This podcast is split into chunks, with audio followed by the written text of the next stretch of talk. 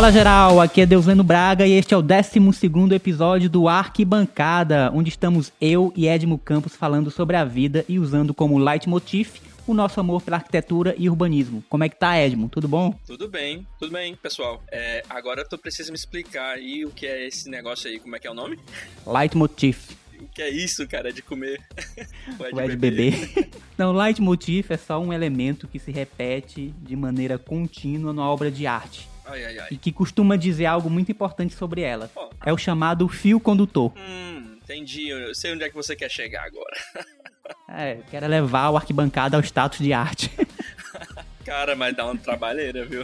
Oi, como dá? É uma obra, se, não, se vai ser de arte, eu não sei. É isso aí, meu povo dessa querida geral. Ah, e aí, como é que tá, Edmo? Cara, tá tudo bem. As chuvas estão diminuindo, né? O calorzão voltou. Mas é isso. Teresina, aqui no litoral é chuva, sol, sol, chuva, não necessariamente nessa mesma ordem. Chuva, inundação, falta energia. Eu não queria nem falar sobre isso. Cai a internet. Tem outros desdobramentos.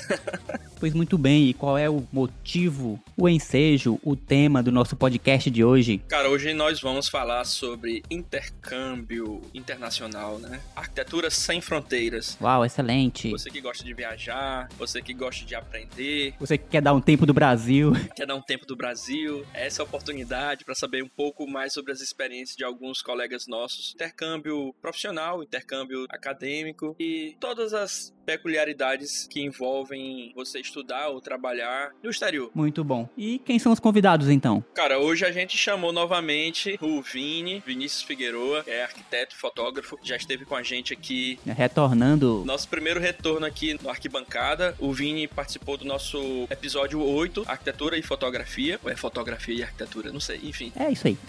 e também a nossa colega Tiara Torres, arquiteta, professora e consultora de imagem, direto de Parnaíba também, né? É o primeiro intercâmbio do podcast. O intercâmbio vai começar nesse episódio já, com um convidado em Parnaíba e outro direto de Teresina junto com ele. Muito bom. Eu gosto muito de programas assim, com quatro pessoas conversando. Muito bem. Mas antes de irmos ao episódio, vamos dar os nossos recadinhos. Recadinhos!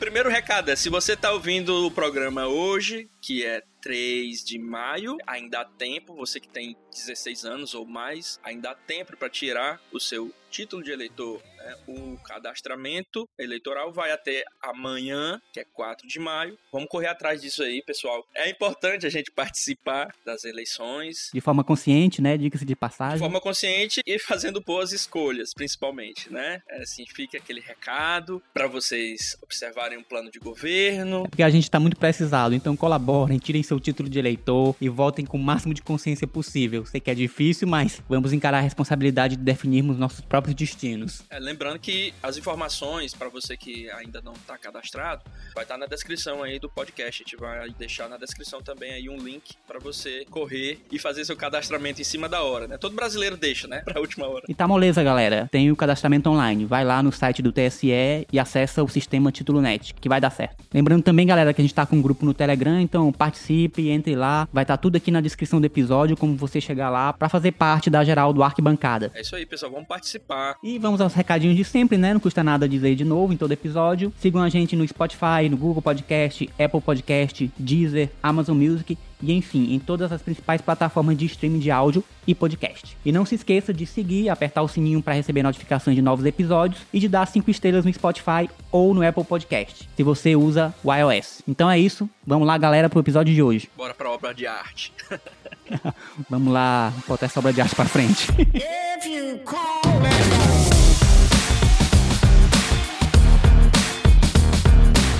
Mas antes de começarmos, Edmo Campos, quem mais é parceiro do Arquibancada? Básico Escritório Compartilhado. Você, arquiteto, designer ou profissional liberal, precisa de um espaço para realizar seu trabalho com conforto e toda a estrutura? Venha conhecer nosso coworking. Vá lá e desfrute das facilidades do mundo do coworking. Básico um espaço de criatividade e experiências. Sua próxima estação está aqui. E para maiores informações sobre Yuri Barros Engenharia e Básico Escritório Compartilhado, os links e contatos estarão na descrição do episódio.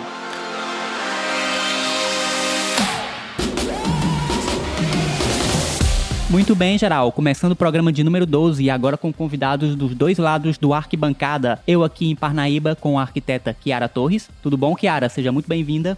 Tudo jóia. Eu sou Tiara Torres, arquiteta e urbanista. Eu me formei no Instituto do Camilo Filho há alguns anos, pouquíssimos anos atrás. Anos. Mistérios com data de formatura é novidade. pra mim. Então, eu vim morar em Parnaíba, acho que faz seis anos que eu moro em Parnaíba, e eu tava conversando aqui com Deus Lendo porque eu vim morar justamente porque tinha passado no seletivo para dar aula, né? Então, hoje eu atuo como docente e também sou a coordenadora do curso de Arquitetura e Urbanismo da Uninasal aqui de Parnaíba. Muito bem, excelente. E... Desculpa. Que, meu A Deus. gente só traz espera pra cá. que é isso? Aqui é um programa de alto nível, né, gente? e quem vai estar aí com a gente, com você, direto de Teresina, seu Edmo Campos? Comigo, Vinícius Figueroa. Oi, gente. Bom dia, boa tarde, boa noite. Onde quer que você esteja. Bom dia, boa tarde, boa noite. Vinícius é o nosso primeiro convidado a voltar, né? Eita, é mesmo, ó. Retorno de Jedi.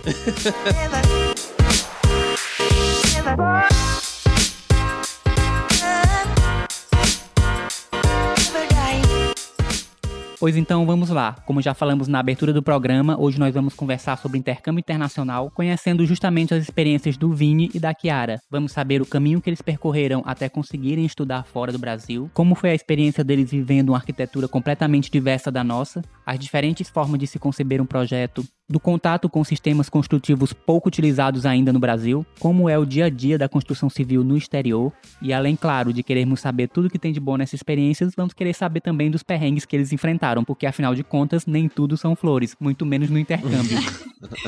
É, isso vamos falar sobre arquitetura sem fronteiras. Vamos falar um pouco dessa experiência imersiva em outras culturas. Boa. Eu sou o Vinícius Figueroa, sou fotógrafo de arquitetura, design de interiores. Moro atualmente em Recife, vou me mudar para São Paulo agora, atuar lá também profissionalmente. Olha aí, Aí. faz novidade, hein? São Paulo, Recife e Teresina agora vão ser essas três cidades. E no último episódio a gente falou especificamente sobre fotografia de arquitetura. Super divertido de gravar. Eu recebi assim ótimos feedbacks. Muitas pessoas falaram que se sentiram inspiradas pelo episódio, pela forma como a gente tratou a fotografia e a influência dela na profissão do arquiteto. Então foi assim super importante pra mim, foi muito bom. E hoje eu tô super animado pra falar de intercâmbio. Eu fiz intercâmbio durante um ano nos Estados Unidos e queria saber agora onde foi que a Tiara fez intercâmbio, que eu tô curioso. Vinícius, o meu intercâmbio foi no Canadá. Passei um ano também no Canadá. Olha aí. Canadá. E ali, pertinho. Do lado, Bem quentinho. atravessando a rua. X com frente. Fiz com frente os Estados Unidos, né? Exatamente. A minha experiência em relação ao intercâmbio, eu tive sorte de participar do intercâmbio alguns anos depois de formada. Ah, tá. Ah, que interessante. Quer dizer que não foi durante a graduação, foi depois, né? Isso, depois de formada. E foi assim, maravilha. Eu tive muita sorte no intercâmbio, passei por muitas experiências relacionadas à arquitetura. Pô, legal. Tiara, você é piauiense? Sim, E qual é a tua relação com o Pernambuco? Eu- Eu tô viajando aqui. morei em Petrolina. Ah, tá. Eu achei que você fosse pernambucano. Não, mas eu sou pernambucana de coração. Pernambucano aqui sou eu, cara. Não é? A gente fez uma troca. Eu nasci no Pernambuco e ela nasceu no Piauí. Aí a gente trocou. É, já temos nosso primeiro intercâmbio aqui.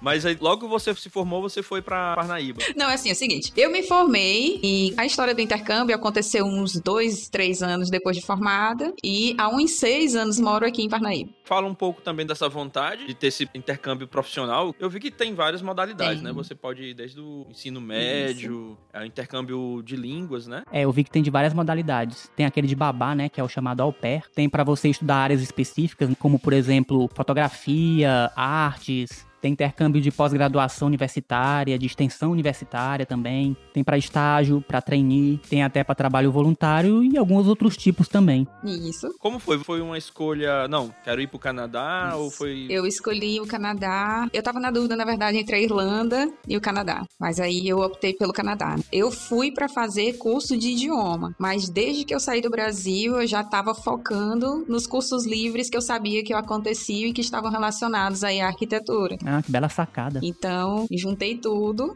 como é a fome, com a vontade de comer, e deu tudo certo. Mas, cara, como é que surgiu essa vontade de tu sair do teu país e ir estudar em um outro? Eu sempre tive essa vontade, meu Jesus. Eu acho que desde sempre, sempre sonhei em sair, conhecer outras culturas. Eu gosto muito disso, de procurar novos conhecimentos, não apenas relacionado à cultura brasileira, mas de tudo. E aí, a escolha do Canadá também, ela estava relacionada aos processos construtivos, que a gente não via aqui. Pelo menos não aqui no Nordeste, onde a gente mora, não tinha né? Muita coisa relacionada a wood frame, steel frame, e isso foi engrandecedor. Além de que existe uma coisa, olha, Deslendo, você gosta aí de patrimônio. Sim, conta. Lá no Canadá, eles têm muito esses retrofit. Ah, que legal. Foi Ah, muito legal. massa conhecer as possibilidades de retrofit que eles fazem lá. Muito massa. E o retrofit é uma necessidade, né? Em construções antigas, para você revitalizá-las e modernizá-las. Principalmente quando se trata de centros históricos, onde as modificações são restritas e você tem muita dificuldade em adaptar essas edificações para usos mais modernos, né? Mais contemporâneos. Só que ao mesmo tempo tem uma série de vantagens, né? Por serem edificações antigas, esses prédios não obedeciam às leis mais modernas de uso e ocupação do solo, por exemplo. Então eles tendem a ter uma área maior do que edificações novas nos mesmos locais onde eles estão inseridos. E outra vantagem também é que normalmente eles estão em áreas que já são dotadas de todo tipo de infraestrutura necessária dentro da cidade: água, luz, telefonia, esgoto, internet, sistema viário, e são vantagens que podem facilitar a viabilização de empreendimentos nesses espaços.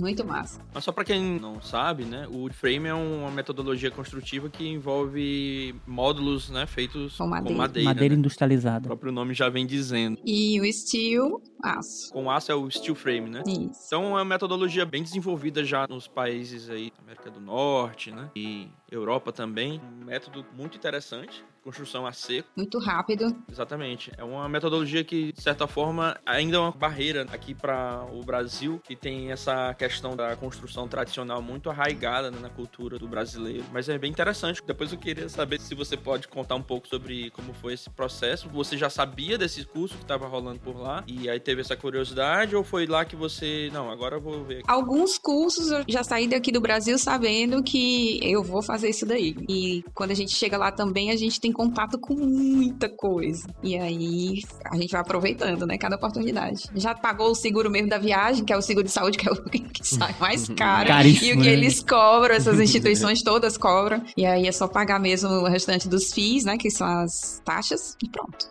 Aproveita. Olha, sobre esse seguro saúde e intercâmbio, eu já ouvi histórias bem bizarras, viu? Ó, mas se não fosse o seguro saúde, aconteceu uma. Se não fosse, eu tava muito frita. Depois eu conto. Eu fiquei me perguntando como foi essa procura das instituições que tu gostaria de estudar, o que tu considerou, e como foi a decisão desses cursos, assim, foi a partir da descrição, foi a partir de outras vontades pessoais, ou foi uma coisa assim, é o que tem, vou aproveitar o que tem? Fiquei me perguntando. Foi mesmo, assim, eu já fui boa parte planejado. Eu procurei nas faculdades particulares e nas faculdades públicas, faculdade de Toronto, né? E o curso, eu fui decidida a cursar algo que era relacionado a uma coisa, a uma área de atuação que eu adoro muito, que é o visual merchandising, né? Que é trabalhar com layout de loja, essas coisas. E lá tava tendo curso livre de visual merchandising. Eu aproveitei, né? São cursos que têm curta duração, ele era dividido em três módulos, os três módulos de curta duração e dava para eu encaixar no período em que eu tava lá. Não era bem uma especialização, porque a especialização sai muito cara e deu tudo certo, né? E o legal é que tanto eles fazem a parte teórica, né, como o professor também se preocupa com essa questão da parte prática, das visitas técnicas. Então a gente visitou muita loja, teve essa percepção de como é que as coisas funcionam de uma forma completamente diferente daqui, né? Muito mais avançado, meu Deus. Estudos relacionados também, naquela época ele já abordava essa questão da neuroarquitetura voltada para essa questão de vendas, né, dos espaços de varejo. E os outros cursos, eu acabei tendo conhecimento, não, não na verdade não eram bem cursos, né, mas eram grupos. E acabei tendo conhecimento e contato quando eu já estava lá. Eram grupos, tipo, grupos de estudo específicos? Era, grupo de estudo, só que eles eram mais focados nas visitas técnicas. E as visitas técnicas eram geralmente nesses prédios que tinham ah, essa questão do retrofit. Ah, que legal. É, por exemplo, a gente foi visitar uma fábrica de é, vagão de trem. Atualmente, essa fábrica de vagão de trem ela é uma cervejaria, que é a Steam Whistle. Ah, a famosa cerveja oficial de Toronto. né? Muito legal. Ele fica bem em frente àquela CN Tower. Uhum. Famosa. Aí via também igrejas que tinham sido transformadas em galerias. Tinha também uma igreja que tinha sido transformada em restaurante. Muito legal, gente. Caramba, que interessante. né? Ah, muito legal. Retrofit sem preconceito, né? Isso, retrofit sempre você. Consegue converter até a igreja, né? Converteu a igreja.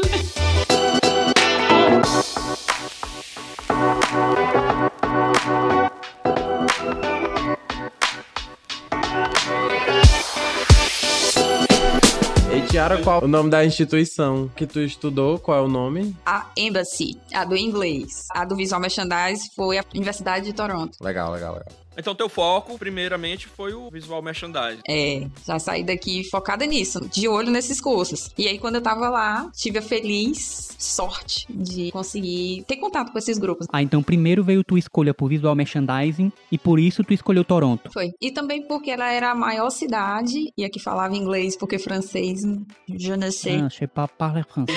Je ne No sais. Canadá tem partes que o francês é a língua oficial. Uhum. É, tem mais de uma língua oficial no Canadá, né? É inglês e francês. É porque é, tem a, a parte que é francesa. É porque sobre o francês do Canadá existe uma proteção absurda em torno da língua. Tanto que empresas mudam de nome para terem seus nomes em francês só dentro do Canadá. E tem regiões onde você praticamente só fala francês. É, é, e eles fazem questão de falar o francês. Ah, então Toronto também foi por conta da facilidade da língua inglesa. Da língua, com certeza. Pô, que legal. E o Vini foi nos Estados Unidos. Foi. Ali vizinho, né? Onde foi? É, ali do ladinho. Eu estudei em dois lugares. O intercâmbio foi de um ano e eu estudei nove meses na Universidade de Kentucky, na cidade de Lexington. E estudei três meses, fiz um projeto de pesquisa em Chicago, no Instituto de Tecnologia de Illinois. E aí eu fiz um projeto de pesquisa lá sobre microclima em ambientes urbanos temperados. Muito chique. Chique. E aí foi, foi super divertido. A minha vontade de fazer esse intercâmbio veio muito inicialmente do meu contato com a língua, né? Com o inglês. Então eu aprendi inglês quase que por conta.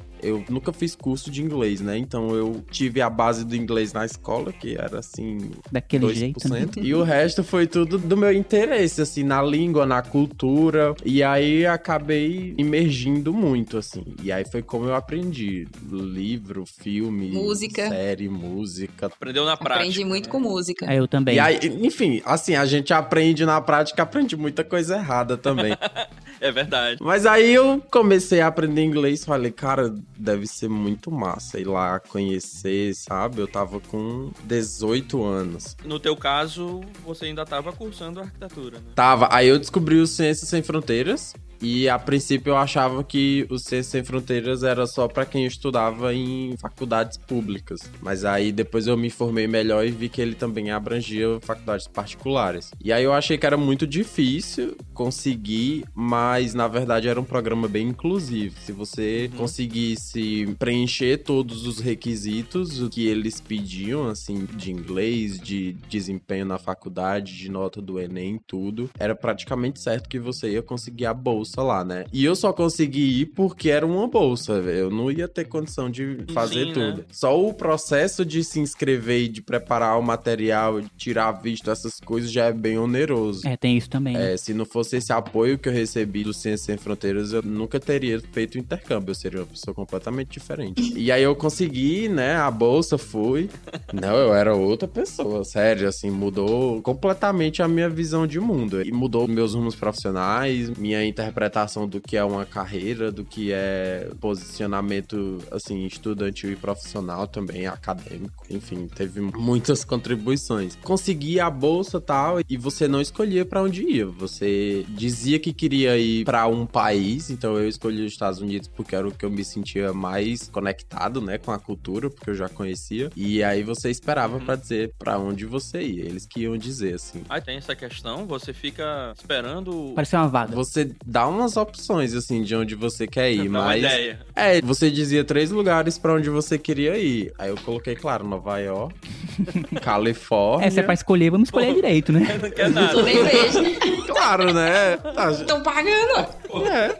Aí você fica naquela coisa, é um ano de processo, nos três meses finais você recebe o resultado de pra onde você vai. E aí você escolhe se aceita ou não. Vem cá, a questão da escolha, né? Das dicas que você dá lá pra onde você quer ir, é dentro do próprio país ou eu pensei que fosse entre países? Não, o programa era dividido por países. Cada país tinha um processo seletivo. Então você aplicava para estudar ou nos Estados Unidos, ou no Canadá, ou em algum país da Europa. E aí dentro desse país você era indicado para estudar em uma universidade. Eles tinham todo um programa que mandava suas aplicações para várias universidades e via onde você ia ser alocado. Enfim, fui para lá. Eu fui bem tranquilo, porque eu tava sendo bolsista, então eu tava sendo bancado, assim, então era uma tranquilidade boa. É, cara, porque inclusive faz parte de algumas regras desses intercâmbios é que a pessoa não trabalhe lá, né? É, eu não tinha visto para trabalhar. Que tenha uma grana aí para você se manter nesses intercâmbios acadêmicos. É. E eu vi que alguns permitem que você possa fazer também um estágio remunerado. Um part-time. Isso, um trabalho de meio período. É, meio período de trabalho, de acordo com a quantidade de tempo que você vai se estender nesse programa. Ah, entendi. No meu caso, eu só poderia trabalhar se fosse um trabalho dentro da universidade. Então, por exemplo, eu cheguei a estar tá precisando de uma grana extra, assim, aí eu cheguei a aplicar para trabalhar na recepção do dormitório que eu morava. E aí é um trabalho, assim, bem de boas e dentro da universidade você se resolve lá mesmo. Então, um vínculo empregatício com outras empresas eu não podia ter. Só se fosse algum estágio, alguma coisa assim, bem formal. Formal mesmo eu não podia. Mas eu até gostei de não ter trabalhado porque eu pude focar na própria experiência do lugar e na experiência educacional também, né?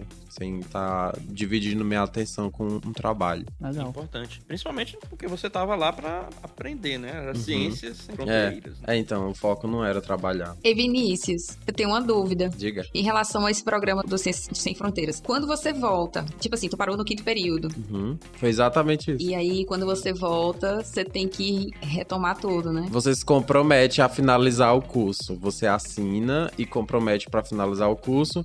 Você pode escolher et aproveitar as matérias que você fez lá. Isso que eu ia te perguntar se tinha aproveitamento. Mas eu escolhi fazer disciplinas lá que eu nunca estudaria aqui. Ah, ótimo. Então você voltou do ponto em que você tinha partido. É, eu não aproveitei nenhuma das disciplinas porque eram matérias completamente diferentes, né? As cadeiras mais interessantes que eu peguei lá foram as de projeto, que eram propostas de projeto completamente diferentes, eu até comentei no outro programa. Teve a que era para você projetar em torno de um problema do mundo. Teve outra que era para você projetar escolhendo um concurso de arquitetura, que eu projetei um retiro de artistas em Bangkok. E teve uma que eu acabei trocando por outra, mas que no início era uma intervenção urbana numa avenida da cidade para você transformar meio que num parque linear, assim. Mas acabou que eu preferi trocar por essa que era do problema do mundo.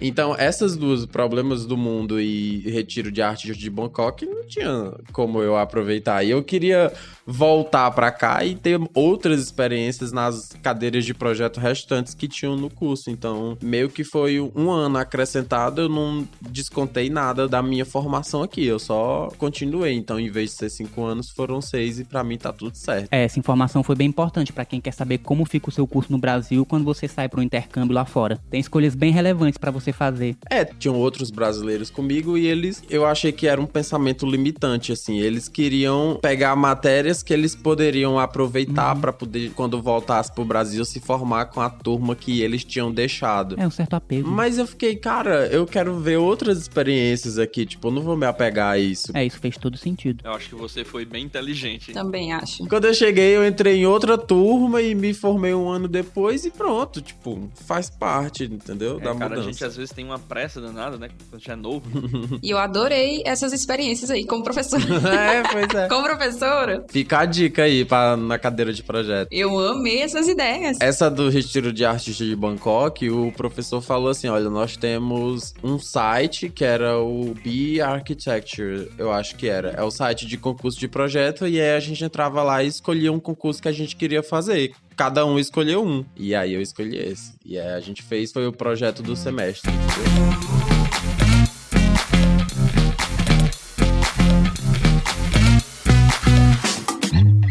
Perguntar pra Tiara como foi o networking dela lá no Canadá. Se ela conseguiu agregar muitos contatos pra trazer, assim, pra vida profissional dela até hoje. Nossa, eu tive muita sorte, Vinícius, porque a pessoa com quem eu fiquei lá no Canadá era Mary, Mary Kennard. Então, eu fiquei na casa dela e ela era uma das. Não sei qual é o termo certo. Ela era associada da Ontario Royal Gallery, né? Que ela era um dos membros da Galeria de Arte de Ontário. Cara, que massa. E fiz ótimos contatos. Em relação também ao que estava acontecendo na casa dela, né? Ela estava passando por uma reforma. Caramba. A reforma. Caramba, olha a oportunidade. De você chegar em casa, na hora que você abre o seu closet, tá todo aquele material, aquela lã mineral em cima das suas roupas.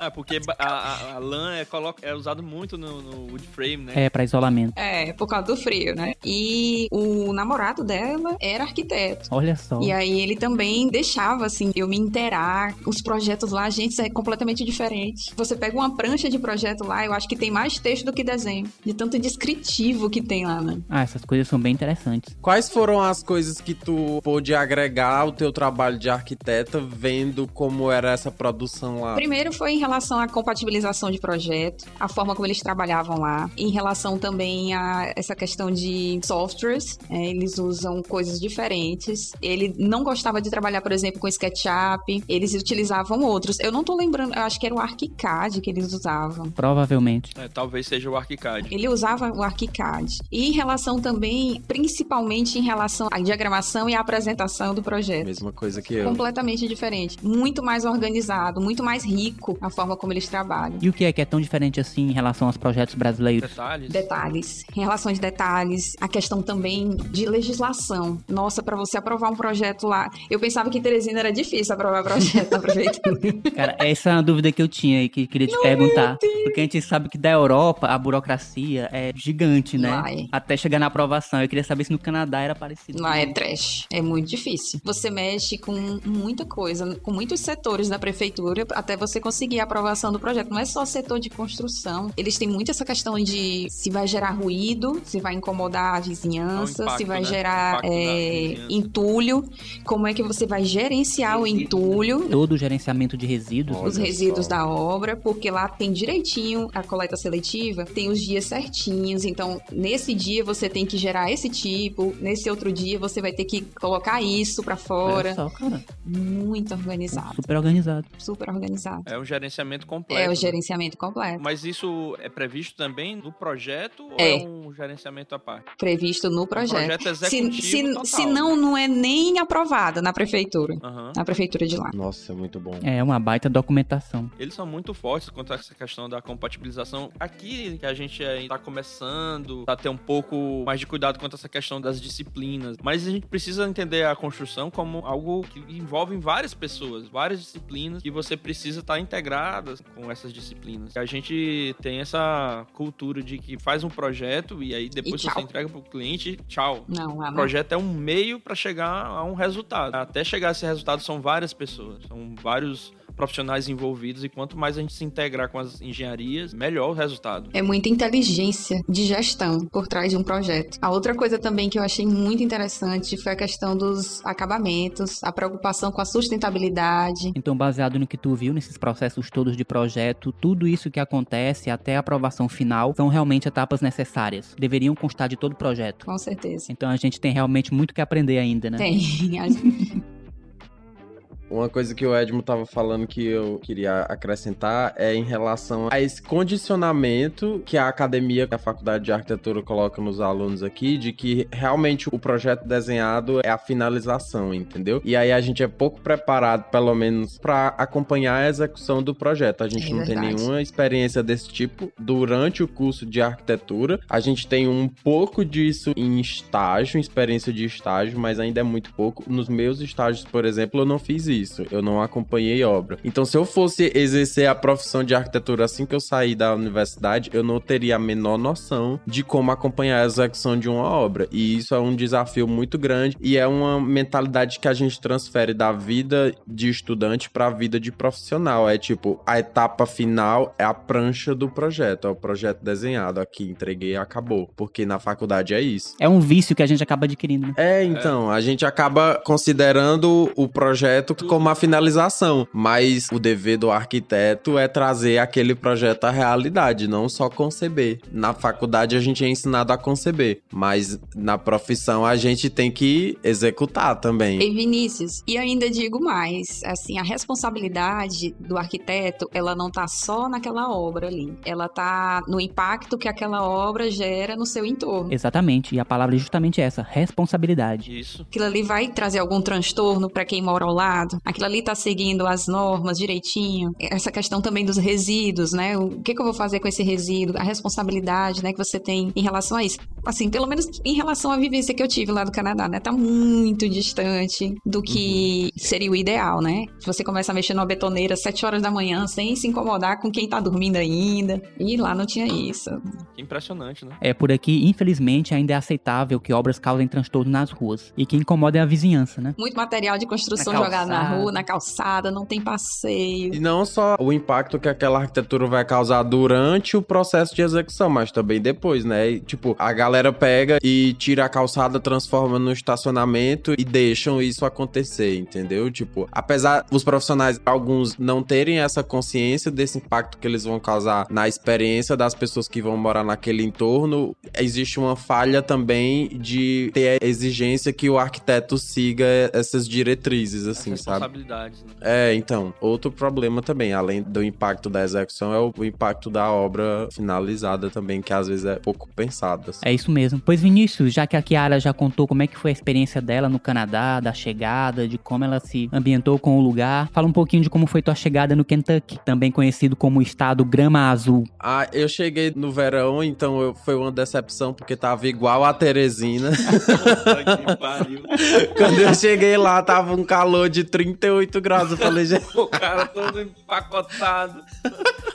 Eu achando que eu ia chegar lá, assim, já ia sentir um friozinho, uma coisa outono, não. Tava esturricando minha pele igual. Aí eu já cheguei com essa decepção. Mas eu fui muito bem recebido e foi um processo de adaptação muito bom, porque como era o programa Ciência Sem Fronteiras, tinha muito brasileiro lá. Quando eu cheguei na minha universidade, tinha quase 80 brasileiros lá. Então, se eu quisesse me isolar e ficar só com os brasileiros, tipo, vivendo ali do Brasil que deu certo, eu poderia. Mas a gente escolheu também fazer amizade com outras pessoas e ter essas experiências. E aí teve aquela adaptação inicial, principalmente pra mim, por conta da língua. Como eu não tive uma formação em inglês, foi bem informal, assim. Então eu tive um pouco de dificuldade, coisas que eu não sabia, coisas que eu aprendi na marra. Falei muita coisa errada no começo. e minha cabeça fritava muito pra entender inglês o dia inteiro. Eu lembro que no primeiro dia, quando eu fui dormir, assim, eu tava exausto mentalmente, porque eu tinha que me concentrar muito pra conseguir. Eu tinha que me concentrar pra entender o que as pessoas estavam falando comigo e traduzir o que eu queria falar. Então era, era o meu cérebro a 200%, assim, toda hora. Era desesperador. Mas aí depois eu acostumei e tal, e aí você consegue começar a pensar em inglês realmente, ao invés de traduzir o seu pensamento do português para inglês. Você já começa Já pensa em inglês. é, você já pensa em inglês. Isso foi legal, assim. Tive toda a adaptação do local e também do estilo de ensino. Lá você não tinha uma grade feita, você tinha que escolher e aí você tinha que estudar sobre os cursos que estavam disponíveis e o que você queria fazer. Uma coisa que eu percebi mais era que lá, como aqui eu estudei em faculdade particular, aqui o, o posicionamento da faculdade com os alunos era bem mais assim. Como é que eu falo? Tipo, cuidador, tipo, era Protetor. era mais protetor, assim, olha, você vai fazer isso, isso, isso e tal, tal, tal. Só que na faculdade pública aqui no Brasil isso é diferente, né? É mais assim, independente, cada um vai atrás. E aí eu sempre tive esse perfil mais independente e quando eu cheguei lá eu pude experimentar essa vida de estudante independente. Então, os professores chegavam, passavam o que você tinha que fazer, dava aula e você tinha que se virar. Não era tudo tão certinho e tão direcionado quanto a minha experiência aqui. Então isso foi bem válido pra mim. Oh, interessante. E você, Kiara, foi de boa essa adaptação, falando inglês assim que chegou lá, ou teve alguma dificuldade também? Eu sou torturada com inglês desde os 3 anos de idade. Torturada, é? É, torturada com inglês desde os 3 anos de idade. É, eu já tinha uma certa fluência quando eu fui, aí eu, mas assim, eu não me sentia confident. Segura? É, confiante. É, confiante. Olha aí. Pensando em inglês, tá vendo? pra, assim, ter diálogo com o nativo. É intimidador, né? Agora eu consigo. Eu acho que no primeiro mês, a primeira frase que eu falava pra qualquer pessoa era: Olha, eu não sei falar inglês direito, se eu falar qualquer coisa, você me corrige. Era frase padrão que eu falava pra todas as pessoas. Assim, depois eu fui perdendo isso, mas no começo eu sempre pedia pras pessoas me ajudarem, falar: Olha, se eu falar alguma coisa errada, me corrija, porque eu quero aprender a falar melhor, sabe? Então eu tive uma pequena vontade de querer passar despercebido, assim, de conseguir falar inglês e as pessoas não notarem pelo meu sotaque que eu não era de lá. Ah, Mas aí tu não queria nadinha, né, Vini? Eu tive muito essa vontade. Mas depois eu desencanei, assim, que é tipo, ah, assuma o seu sotaque, seu sotaque faz parte da sua história. O importante Exato. é você ser entendido. Se você falar errado, você depois vai continuar. Mas eu tive esse querer no começo. Eu acho interessante você chegar a querer ter essa excelência na língua. É uma coisa boa pra se alcançar, né? Pra se ter como objetivo, mas é bem desafiador, muito complicado você chegar a ter uma fluência que as pessoas de lá não vão reconhecer, né? É, foi um desafio que eu coloquei assim, mas que eu não devia ter colocado. Mas foi bom, com o tempo eu aprendi mais e fiquei mais confiante e recebi alguns elogios de nativos falando, ah, seu inglês é muito bom, tá, não sei o que. E aí isso eu fiquei me achando. Mas eu não tive a mesma sorte do Vinícius de chegar, tava quentinho. Mas Toronto tem um período quentinho. né? Tem um período quentinho igual a Teresina também. É mesmo? é, assim, quente e abafado. tu chegou em que mês lá no começo do ano? Quando eu cheguei, eu cheguei dia 1 de janeiro. Acho que tava menos 16 graus. Ah, nossa, no meio do inverno. Muito frio. Pra mim, a adaptação na temperatura foi bem gradual, isso foi muito bom. Como eu cheguei lá no verão, aí foi entrando outono e tal, aí foi baixando assim pra 20, 12, 10 graus, e aí eu já tava, meu Deus. E aí eu fui comprando as roupas e tudo pra começar a me agasalhar mais. E quando eu cheguei no inverno, eu já tava mais preparado. Neve no olho dói, não dói, Vinícius? Já levou neve no olho? Não levei neve no olho, graças a Deus. Como é a história, hein? Neve, ó. Tum, caindo no olho. não, Ah, não tá, levei eu pensei neve que era no olho. alguém jogando neve na cara das pessoas, acertando no olho.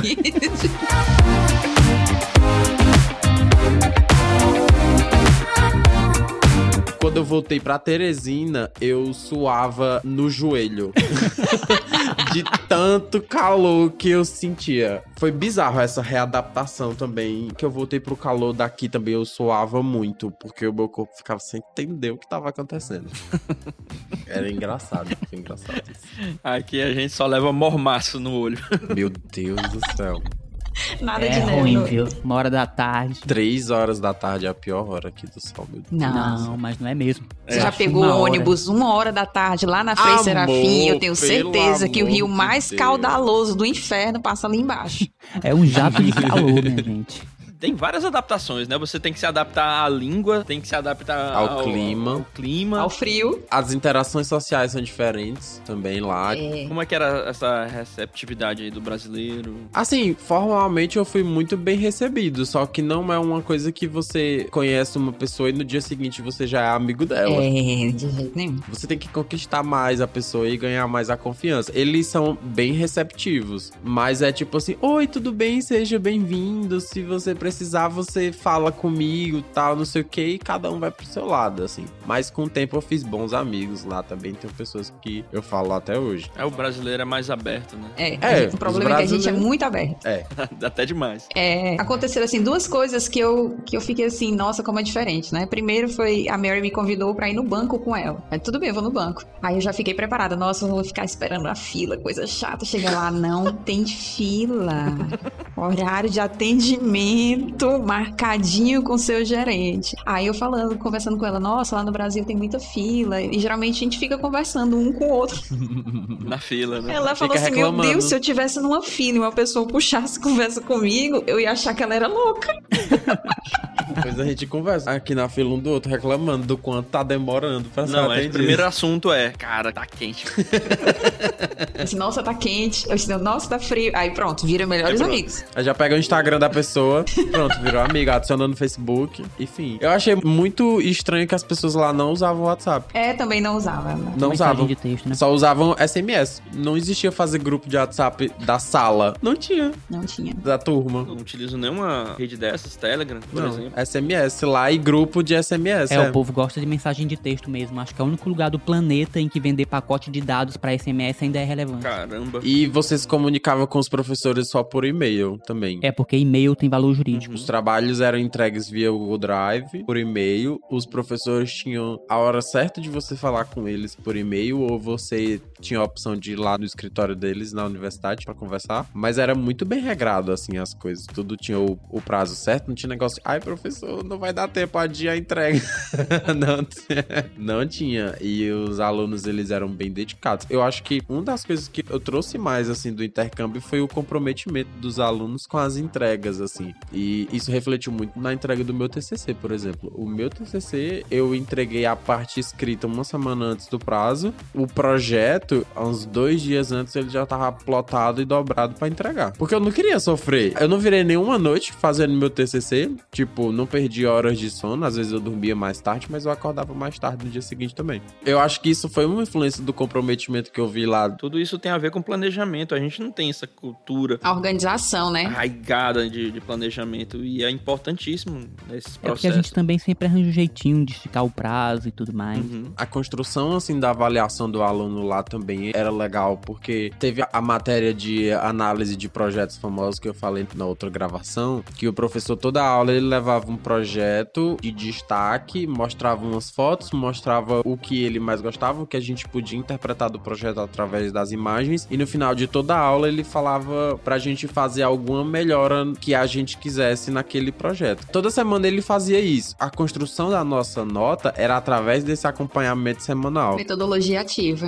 É uma forma bem legal. Não era uma nota assim que era feita uma vez no semestre e que Sim. ia definir todo o seu progresso. Então toda semana o seu progresso era medido e dado uma nota e no final você construía essa nota. E nas cadeiras de projeto o professor falava com todos os alunos toda a aula. Aí sim você tem um acompanhamento bem feito. E as, as cadeiras de projeto eram bem reduzidas, eram 8, 10 pessoas por projeto e a aula durava 4 horas. Era um dia inteiro, três vezes por semana com o professor. E ele ia acompanhar o seu projeto. Nossa. E ele sempre falava com você e ele exigia ver progresso no seu projeto. Aqui, se você não fosse falar com o professor, ele não via o seu projeto e às vezes o professor via o seu projeto no, no primeiro dia de aula e depois só via no dia da entrega. Cara, isso aí é muito verdade, viu? É, isso aí Pois é é. interessante isso aí. Eu acompanho semanalmente os meus. Nossa, é muito. São 20 duplas pra duas horas. Tipo, os professores aqui ficam sobrecarregados. Não dá pra você acompanhar 20 projetos em duas horas de aula. É, não vai ter a qualidade necessária nesse acompanhamento. É impossível. Ou então você dá 10 minutos de 5 minutos de assessoramento pra cada duplo, que é Um tempo nem um pouco razoável. muito abaixo do razoável. É, são situações que acontecem que acabam sendo muito frustrantes para um aluno de arquitetura. Uma das coisas que me frustrou mais, eu tive uma experiência aqui na minha faculdade brasileira que foi muito frustrante, que foi nosso primeiro projeto era habitação de interesse social. E é um projeto muito desafiador para ser o primeiro projeto de um aluno de arquitetura. Com certeza. Nossa. É sempre tem que ser bem reduzido, aproveitamento máximo de espaço, orçamento bem enxuto e, enfim, foi meu primeiro projeto, foi bem desafiador e eu fiz os estudos de caso e queria fazer uma coisa mais diferente do que eu tinha visto, apesar de eu ter zero repertório para poder fazer isso, mas era a minha vontade. E durante o acompanhamento do projeto, a pessoa que estava me orientando falou que eu não deveria pensar em formas diferentes se eu não estava conseguindo, eu deveria só fazer a solução que já era conhecida e que já era validada, entendeu? Tipo, não tente reinventar a roda, faça isso, é o que dá certo, entendeu? Você tá sofrendo por, por fazer uma coisa que outras pessoas já deram a solução. Não tô acreditando. Não tô acreditando. Mas então qual é o sentido em existir um arquiteto? Foi esse o feedback. Eu chorei nessa cadeira de projeto, porque foi muito desafiadora pra mim e foi a primeira e foi uma experiência não foi muito agregadora. E não, foi a foi primeira. frustrante. Eu jamais podaria meus alunos desse jeito. Eu tinha um amigo, reinvente a roda. Faça ela do avesso, mas deu um jeito de dar certo. É, então, tipo, a gente tinha estudado aquelas habitações de interesse social do Chile. É do Paravenga, né? Nossa, e eram muito legais, assim. E eu queria fazer alguma coisa naqueles moldes mais adaptados pra nossa realidade e, colocando a minha essência também. Apesar de eu ter zero experiência fazendo aquilo. Mas foi bem frustrante, assim, tipo, não faça isso, faça mais do mesmo e que é o que vai lhe trazer sucesso. Eu tenho certeza que eu não fui a única pessoa na faculdade de arquitetura que teve essa experiência. E aí você traz profissionais pro mercado que sempre vão procurar fazer mais do mesmo. Não, isso é bem comum.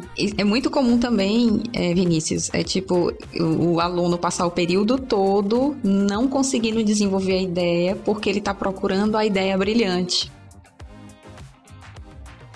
Cara, o teu intercâmbio a princípio era para línguas, mas você já foi pro Canadá com o pensamento de fazer alguns cursos e algumas atividades que te levassem para onde você queria ir como arquiteta. Em que áreas e quais foram as atividades que você desenvolveu lá em Toronto? É, relacionadas aí ao visual merchandise, né? Foi as visitas técnicas às lojas de Tosara, a diferença, né, de público, essa questão dos públicos, a questão da visita a esses locais em que aconteceram os retrofits, e eu tive a oportunidade também de ter esse intercâmbio aí de informações de como é que funciona a arquitetura aqui, como é que funciona a arquitetura lá com esse arquiteto que era o namorado da Mary, né? Uhum. Assim, eu não podia trabalhar, foi só um visto mesmo de estudo, mas aprontava também, né? Ia lá nos. Ele, assim, ele tinha muita boa vontade de deixar você ver, você ir no escritório dele, de deixar você mexer nos papéis, de você ver como é que é feita a documentação, Legal. de entender como é que é o processo. Legal, cara, bacana. Foi muita boa vontade, né? Uhum. Assim, nessas visitas, o que foi que te marcou, assim, desse processo de visita às, às lojas? O de visita, realmente, assim, foi entender em relação ao visual merchandise é entender como funciona uma loja que é mais povão hum. e uma loja que é mais público mais seleto. A outra coisa foi a própria estética da edificação, como eles fazem de uma forma muito, muito simples, utilizando esse wood frame, essas coisas, e eles vão revestindo, vestindo, na verdade, a edificação com materiais que a gente nem imagina que existam várias camadas, né? É, coisas completamente novas, assim, de nossa, eu nunca tinha pensado em fazer isso, meu Deus, nunca que eu ia imaginar que isso daqui não era madeira mesmo, uhum. ou então que não é uma pedra, né? É tudo como se fosse material vinílico que eles vão colando na fachada da casa, não tem, é tudo fake. nossa, tem muito isso de ser tudo fake. A questão da preocupação com o outro que eles têm, e eu acho que isso falta muito na gente, sabe? Porque quando a gente tem a preocupação com o outro, a gente quer que tudo funcione para que todos estejam bem. E aqui não. Não tem isso, né? Assim, eu. Eu resolvo o meu e o outro que se vire. É o famoso farinha pouca, meu pirão primeiro. Isso, exato. É essa cultura mesmo em é, obra, viu? É cultura mesmo. É muito enraizada isso. E assim, eles são muito preocupados com o bem comum. E eu acho que enquanto a gente não fizer isso, a gente não chega nesse patamar aí de evolução, não. Verdade. Ei, Tiara, Quando tu foi pro Canadá, tu já atuava como arquiteta, já tinha feito Sim. projetos de arquitetura no Brasil. Se tu comparar um projeto que tu faz hoje, bem mais especificado. Tu comparar com um projeto que tu fez antes de ir pro intercâmbio, quais são as mudanças mais marcantes? Ah, essa questão da especificação. Especifique como se não houvesse amanhã. Eu percebi assim, foi até uma coisa que ele me falou, né, assim, olha, você tá fazendo seu projeto.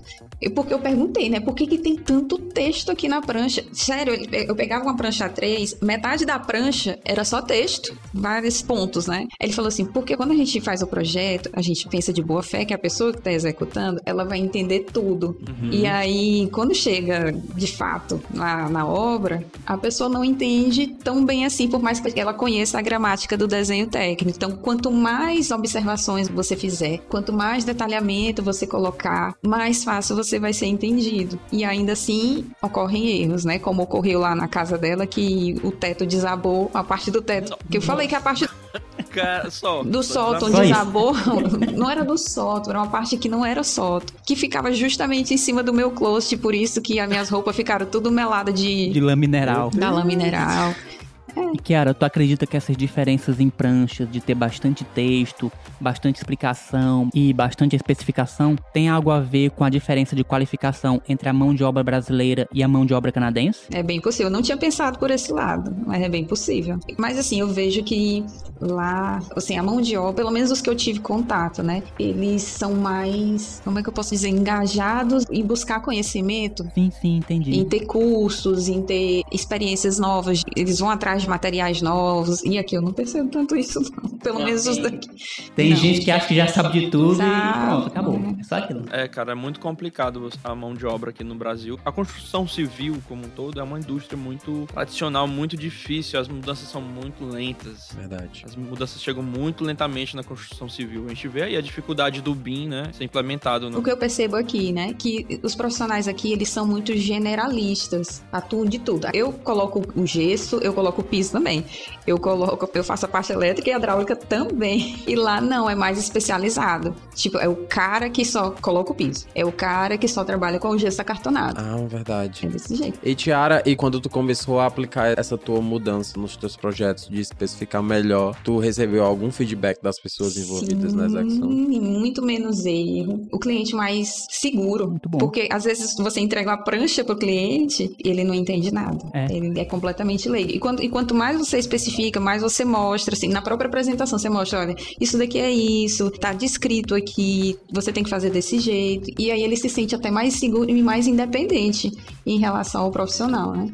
Eu vejo também que é uma falha também quando a gente vai apresentar nosso trabalho, né? Eu até antes mesmo de desenvolver o projeto, é dizer qual é o objetivo, qual é a função de cada entregável, né? Cada, cada parte do projeto. Para que é que serve uma planta baixa? Você precisa explicar para o cliente exatamente para que é que vai servir aquele desenho, para marcar o dimensionamento, o ambiente no terreno, ou para que é que serve um corte, esse tipo de coisa. A gente precisa ter essa preocupação em ensinar a nossa clientela, né? Precisamos ter esse cuidado com o nosso cliente, porque a gente fica muito nessa nossa bolinha, né, do dia a dia do escritório e acha que todo mundo tem a obrigação de saber para que é que serve cada parte do Exatamente. É projeto. isso aí.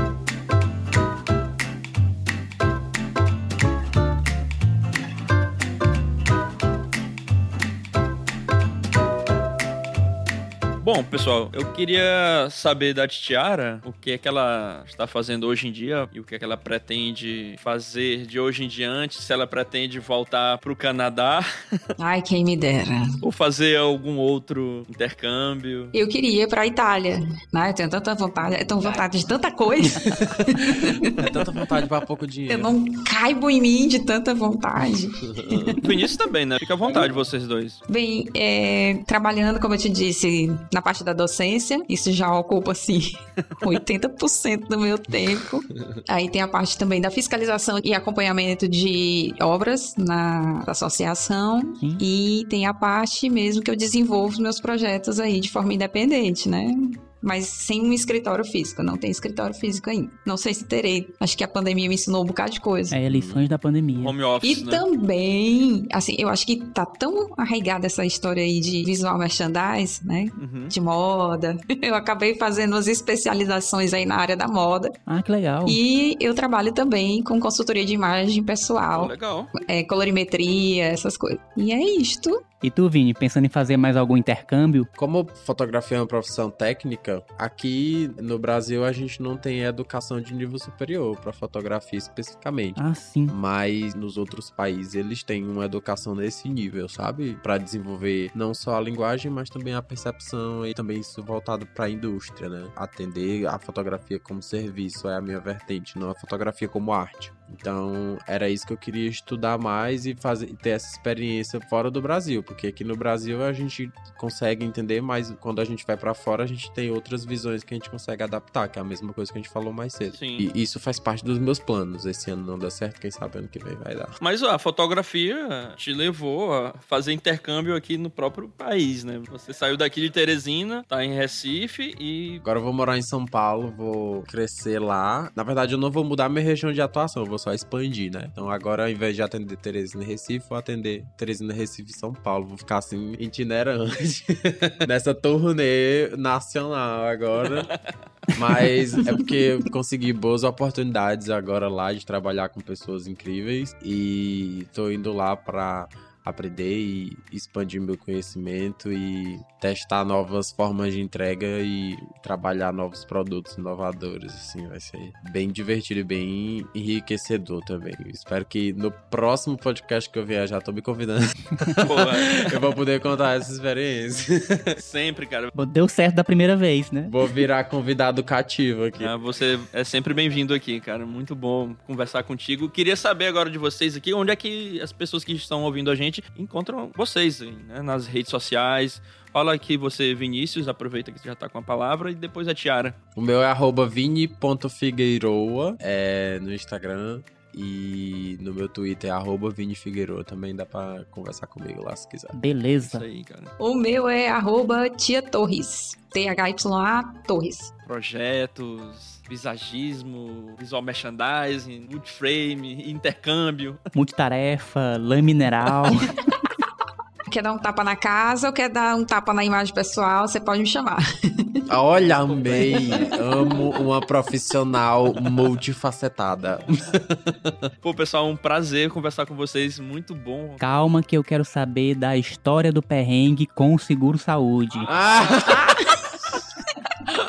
Não, mas todo mundo tem uma peripécia ah, pra. Tá, pô, eu quero saber. A minha foi uma peripécia péssima. eu passei a viagem inteira. Eu sou muito desastrada. Minha professora lá dizia até que eu tenho dois pés esquerdos. nunca viu ninguém cair tanto como eu caía. Tanto que, assim, como eu sabia que eu sou muito desastrada, meus amigos iam pros ringues de patinação. Aí eu falei, eu vou ficar só olhando, porque eu tenho certeza que eu vou cair. Nunca fui esquiar. Só ficava vendo o povo descendo, lindo. Aí quando foi na última semana, não, nas duas, foi na penúltima semana.